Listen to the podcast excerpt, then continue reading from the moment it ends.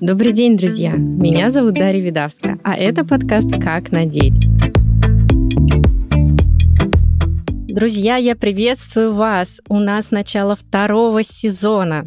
Здесь, в этом подкасте «Как надеть» мы разговариваем, обсуждаем взаимосвязь стиля и гардероба с совершенно разными интересными сферами жизни. Первый выпуск посвящен будет очень интересной, важной, основополагающей теме, теме этикета. И сегодня у нас в гостях сертифицированный специалист по этикету, протоколу и дресс-коду, президент Национальной ассоциации экспертов по деловой этике, этикету и протоколу, автор двух книг по этикету, спикер российских и зарубежных конференций, журналист и эксперт в средствах массовой информации Альбина Холгова. Добрый день, Альбина. Здравствуйте, Дарья. Спасибо огромное, что пришли на этот выпуск. Спасибо, что пригласили. Потому что тема стиля и гардероба неразрывно связаны с этикетом, с правилами поведения, с культурой речи. И поэтому я считаю, что это очень важно поговорить об этом, а донести до людей, кто не проникался никогда этой специальностью спецификой, буквально основополагающей и фундаментальной. Расскажите, пожалуйста, для наших слушателей, что такое этикет. Этикет — это свод правил, если говорить э, таким формальным языком. Это свод правил, который помогает нам взаимодействовать, который помогает быть более приятным собеседником, коллегой, партнером в бизнесе и прочее. Ну, я так, знаете, называю этикет сейчас инструментом формирования очень выгодного, хорошего имиджа. Это инструмент повышения бизнес-коммуникации, это инструмент повышения коммуникации, если мы говорим, например, о частной жизни в дружбе, да, или в романтических отношениях. Одним словом, этикет — это беспроигрышный путь. То есть если мы следуем этикету, мы производим очень хорошее впечатление. И ошибаются те люди, которые считают, что этикет — это ограничение. Как раз ограничивают себя люди, которые отказываются от этикета, потому что люди, владеющие этикетом, они могут его соблюдать, в каких-то ситуациях они могут от него отклониться и, например, намеренно нарушить. И поэтому это полная свобода. А вот люди, которые отказываются от этикета, они поступают, ну, э, действуют по наитию. То есть они не знают, как правильно, и где-то они попадают в норму, где-то они за пределами нормы. Но поэтому о свободе здесь говорить не приходится. Очень интересно. А почему люди вообще приходят тогда в эту тему? Что их мотивирует? Может быть, это какие-то жизненные обстоятельства или это этап саморазвития? Я думаю, что все приходят по разным причинам. У кого-то, мне кажется, это заложено генетическим кодом. Может быть, были предки, и у них тяга к прекрасной науке этикет. Кто-то хочет сделать свою жизнь красивее, потому что этикет действительно способен справиться с этой задачей, когда, например, там человек живет, ну, в какой-то просто квартире, какие-то там поклеенные обои, сделано все без особого вкуса. Когда человек начинает заниматься этикетом, рано или поздно он из своей квартиры сделает шато де плезирс. И это будет место, где он будет отдыхать, где он будет скрываться от окружающего мира, если, например, нужно, да, как-то отдохнуть, набраться сил. Где он будет с большой радостью принимать гостей, потому что это будет очень красивый дом. Поэтому все по-разному приходят, но то, что этикет делает нашу жизнь красивее, делает нас более приятными и более востребованными как в частной жизни, так и в бизнес-кругах, это просто неоспоримый факт. Угу, хорошо, мы разобрались с преимуществами человека, который погрузился в этикет. И в чем он выигрывает и в чем проигрывает человек, который не придает весомого значения вот этим самым правилам, общепринятым нормам. Ну, есть известная фраза «у нас нет возможности произвести первое впечатление второй раз». И наш мозг, тут разнится информация, но вот фигурирует такая цифра 8 секунд. Это время, за которое наш мозг принимает решение, нам симпатичен человек или нет. То есть за 8 секунд мы понимаем, мы хотим коммуницировать или мы хотим отстраниться от человека и быть от него чуть дальше. Поэтому у ни у кого нет шансов произвести хорошее впечатление второй раз. И у нас есть только один шанс. Да, потом мы, конечно, можем переломить. Вот, допустим, мы на кого-то произвели плохое впечатление, и потом мы будем прикладывать усилия, как-то, да, вот все-таки попытаться сделать так, чтобы человек к нам отнесся уже с уважением, с симпатией. Но для меня большой вопрос, а зачем прикладывать эти усилия, если можно сразу все сделать правильно? И тогда мы сразу произведем правильное впечатление, мы понравимся, и с нами будут хотеть работать, общаться и прочее. Поэтому тут очевидно, человек, который отказывается от этих правил, он просто проигрывает, сам обрекает себя на неуспех в каких-то контрактах, в каких-то сделках, в ряде каких-то знакомств, если мы говорим про светское общение. А человек, который знает эти правила, ему, конечно, проще продвигаться и по карьерной службе. Люди, которые знают этикет, они, как правило, больше зарабатывают. И, знаете, это не уловка, это такое вот холодное наблюдение. Есть выражение у специалистов по этикету. Этикет — это наука власти генералов и королей. То есть мы говорим о верхушке общества. Следовательно, логика какая? Верхушка общества, как правило, эти нормы знает.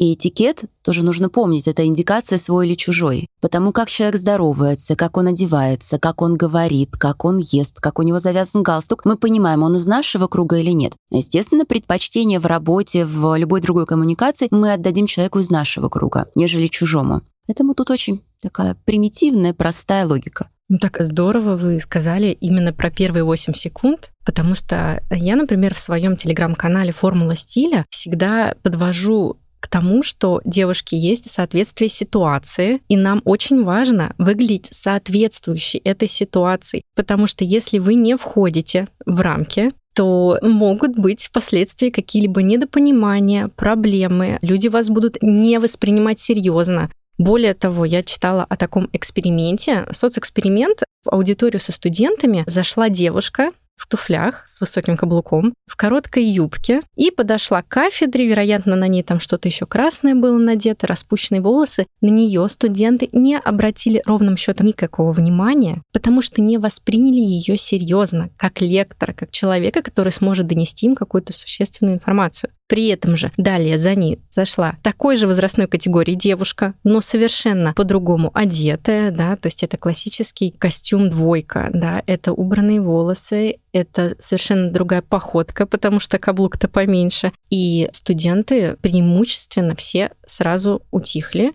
и приготовились внимать. Да, а вы не помните, кто проводил этот эксперимент? Я, к сожалению, нет. Да, это такой пример, который доказывает, что наша одежда работает либо на нас, либо против нас. И поэтому каждый человек должен себя ответить, а стоит ли бороться с этими законами, которые предусмотрены дресс-кодами. Зачем? Для того, чтобы нас не воспринимали всерьез, для того, чтобы с нами не считались, для того, чтобы нас не считали презентабельным человеком. Вот зачем? Это все пустое. Вот до сегодняшнего дня, до сегодняшнего эфира я для себя определяла этикет как культуру поведения, вы меня поправьте, если я ошибалась. И, опять же, социального взаимодействия в рамках конкретной ситуации и вне их. Если мы говорим об этикете гардероба, то на сегодняшний день я, к сожалению, часто наблюдаю грубые нарушения.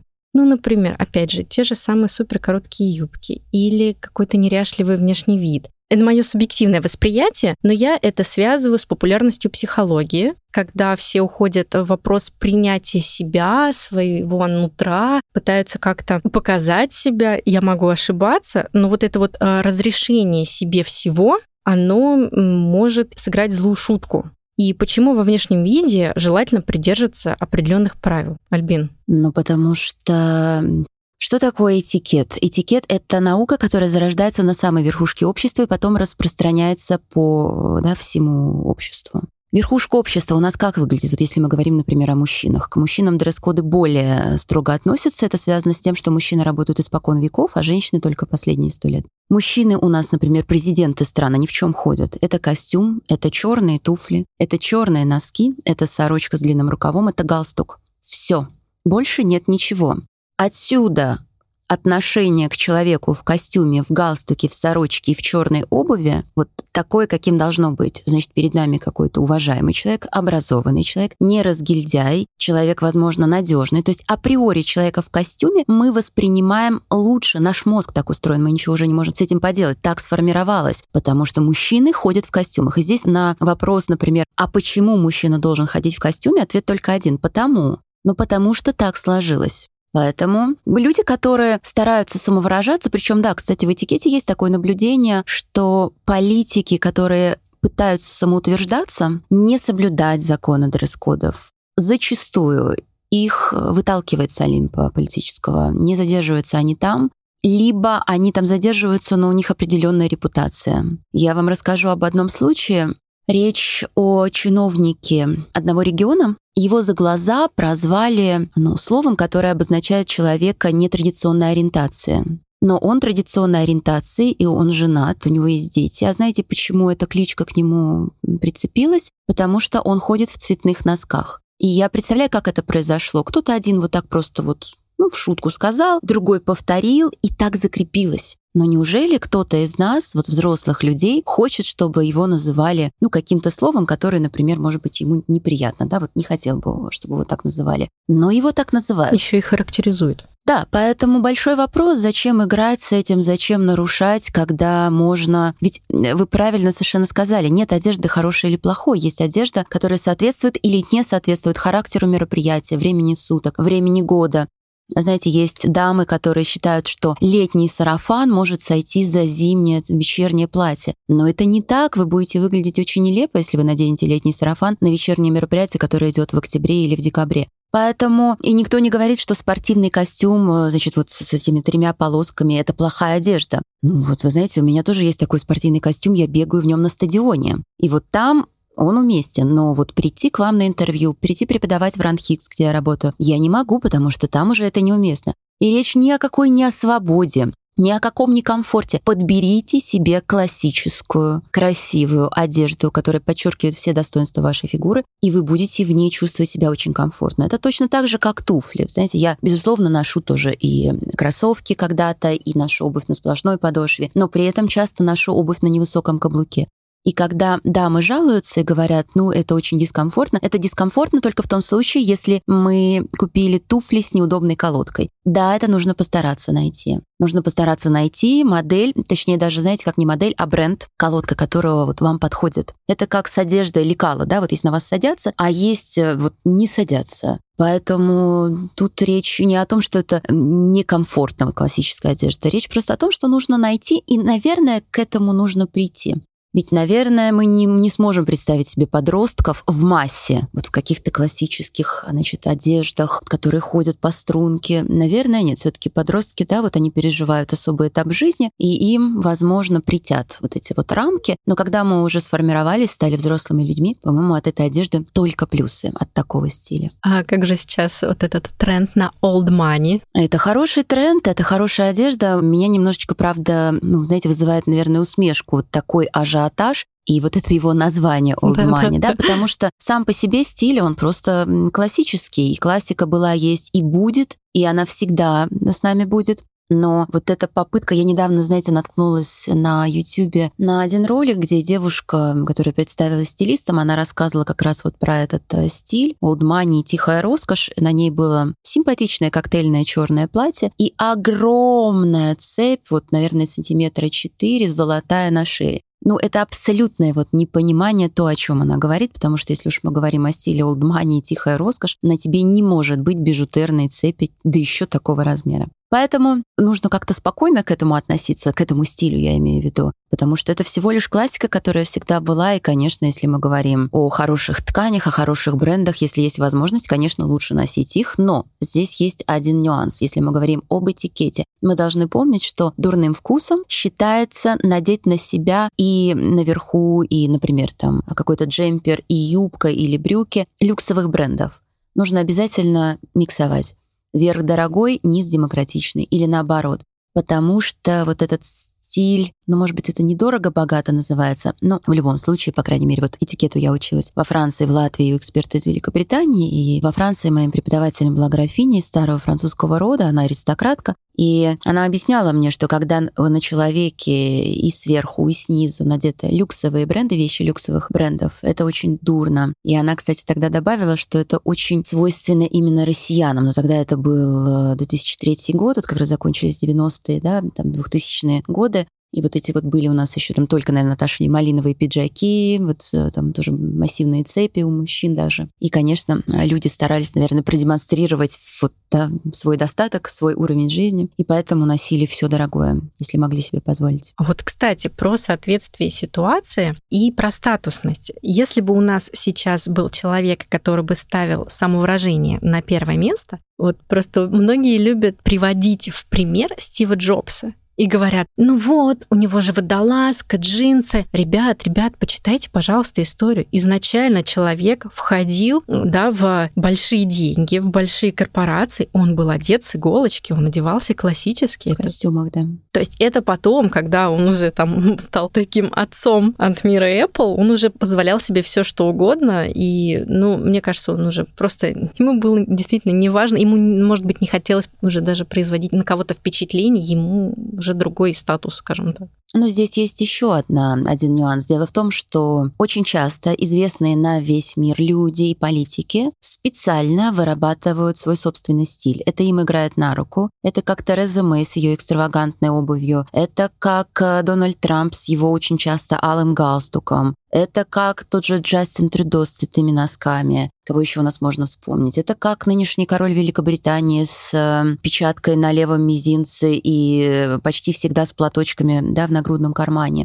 Это специально продуманный ход, который работает на узнаваемость этого лица. Но мы не должны обольщаться. Я когда провожу, например, тренинги в корпоративных компаниях, я почти на каждом тренинге тоже слышу вот этот аргумент о Стиве Джобсе, но вот я отвечаю так, ребята, когда вы станете настолько богатыми и известными, вас будет знать весь мир, вы можете, как Джим Роджерс, тоже носить цветные бабочки. Вот мужчинам запрещают дресс-код носить цветные бабочки. Есть только черные и белые. Все остальные клоунам в цирке, ну, актерам на сцене, ну, или людям творческих профессий, которые действительно могут прийти даже деловую встречу с пером на голове, ну что с них взять? Ну, это же художник, как бы ему позволительно.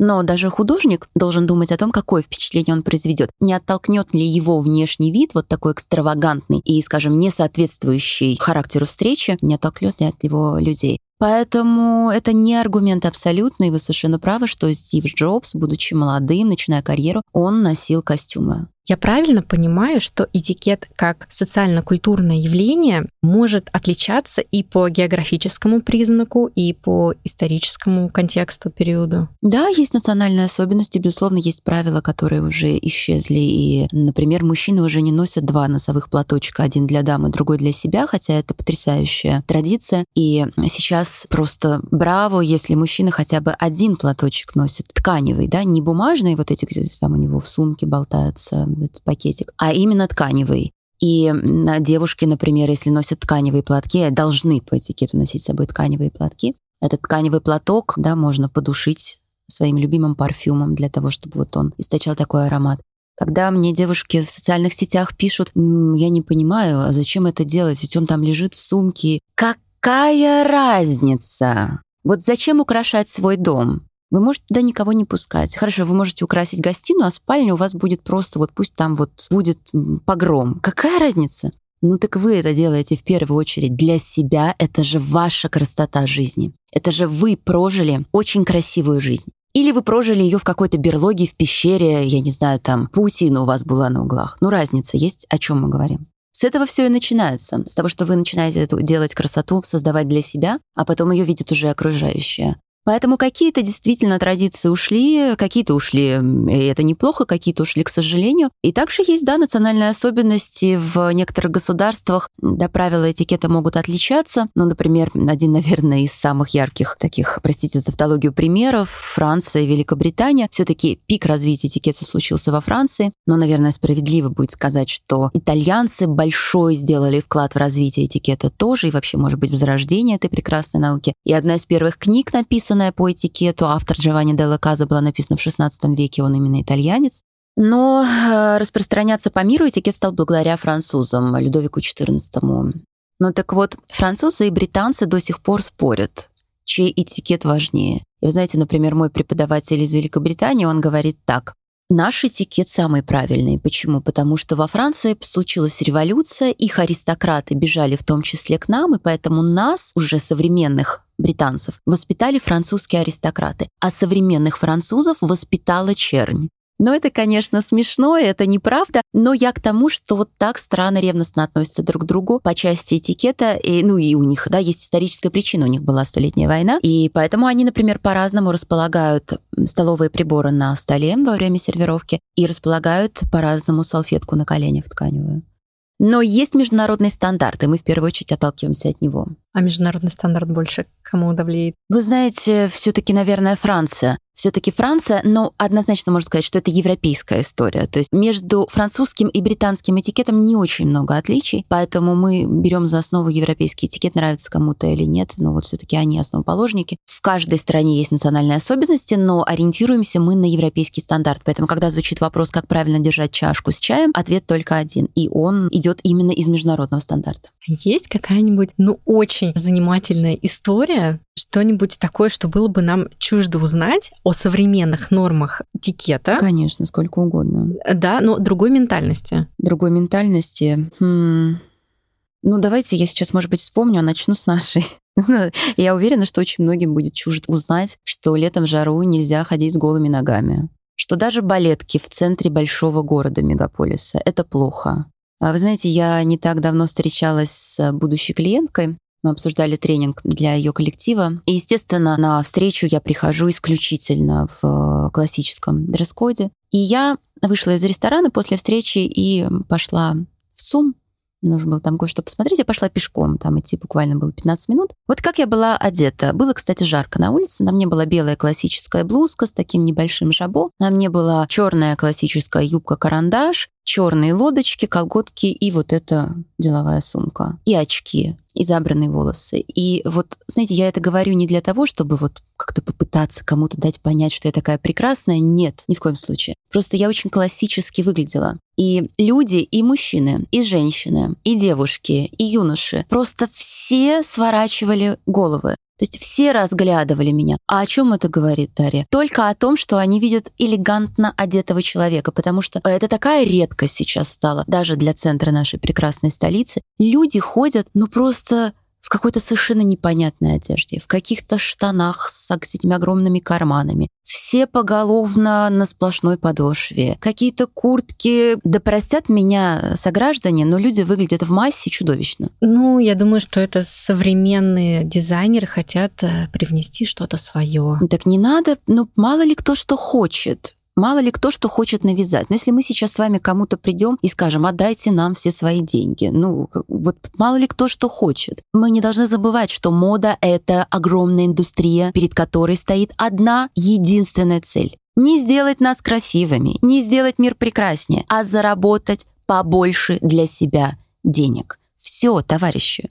Цель у моды одна. Поэтому, когда вы осенью начинаете носить, или там летом у нас был яркий, да, розовый цвет в моде, а зимой или следующим летом вы будете уже просто вот клоунесса, если вы наденете, ну, с позиции моделиров они будут говорить, какое безобразие, почему вы это носите, это же просто прошлый век, вы такая старомодная, значит, тетенька. А цель одна. А цель одна, просто открывайте кошельки и расплачивайтесь, и да, отдайте все деньги нам. Поэтому мы не должны быть настолько легко управляемыми. А классика, она вечна. Вы можете купить хороший костюм 7 лет назад и до сих пор его носить. Если он сидит вам по фигуре, не испортилась, да, как-то не вышла из строя ткань, Пожалуйста. Ну вот да, я полностью туда, конечно же, согласна с вами, потому что в своем телеграме формула стиля, подписываемся, я всегда говорю, опять же, если выбирать между качеством и количеством, ребят, ну давайте посмотрим правде в глаза. Качество, конечно, выигрывает. И опять же, девушки иногда, я не понимаю, мне не нравится современная мода, ну, отторжение случается. Я говорю, в чем проблема? Классика. Конечно. Причем современного прочтения классики тоже есть разные варианты, и они ну, могут смотреться гармонично.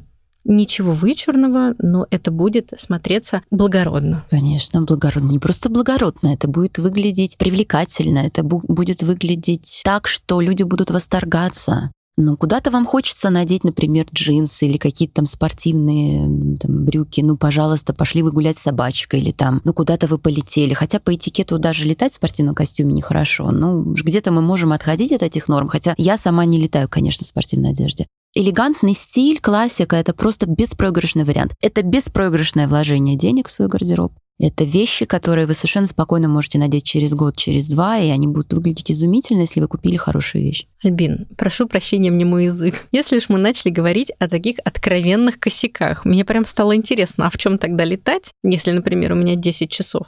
И, ну, вообще, э, расскажите парочку примеров, приведите, какие частые, самые такие популярные, распространенные ошибки, которые девушки, к сожалению, допускают в своем гардеробе, и они рады бы, рады бы их избежать в построении своих образов, но продолжают раз за разом. Ну, наверное, одна из самых распространенных ошибок. Ну, вот опять же, это голые ноги это излишне открытое декольте там, где это неуместно. Если вы пришли на вечер, если какое-то это коктейльное мероприятие или мероприятие, где дресс-код black tie, white tie, и это просто чудо, если человек в своей жизни побывает на мероприятии с кодом white tie, потому что по-хорошему его могут как бы заявлять этот код только на тех мероприятиях, где будут присутствовать лица королевской крови.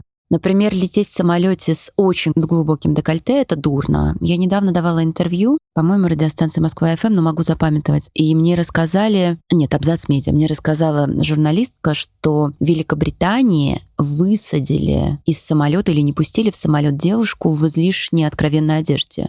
Ну, я не знаю, это правильно или нет, там она куда-то, может быть, не успела прилететь, но она тоже должна думать, что это ее ответственность. Вот представьте, например, сижу я, и рядом сидит девушка полуголая. Дорогие друзья, мы должны отдавать себе отчет в том, что люди любят обнаженные тела только тех людей, которые они любят физически. Вот это любимый муж, да, или там любимый молодой человек, или это любимая девушка, жена. Но чужие обнаженные тела людям неприятны, поэтому никто не хочет сидеть в самолете рядом с голым человеком. В том-то и парадокс. Вот у нас был подкаст о а, построении семейных отношений и как в этом может участвовать гардероб. И уже у нас пошла речь про какие-то личные, субъективные восприятия этого вопроса. Я привела личный пример такой, что утро, семейное кафе, мамы, папы, мужья, жены, дети завтракают, и приходят девушки с э, пробежки спортивной в очень э, такой спортивно оголенной одежде. То есть это очень короткие шорты, это ну, практически вот все оголено. И атмосфера, в принципе, начинает портиться. Почему?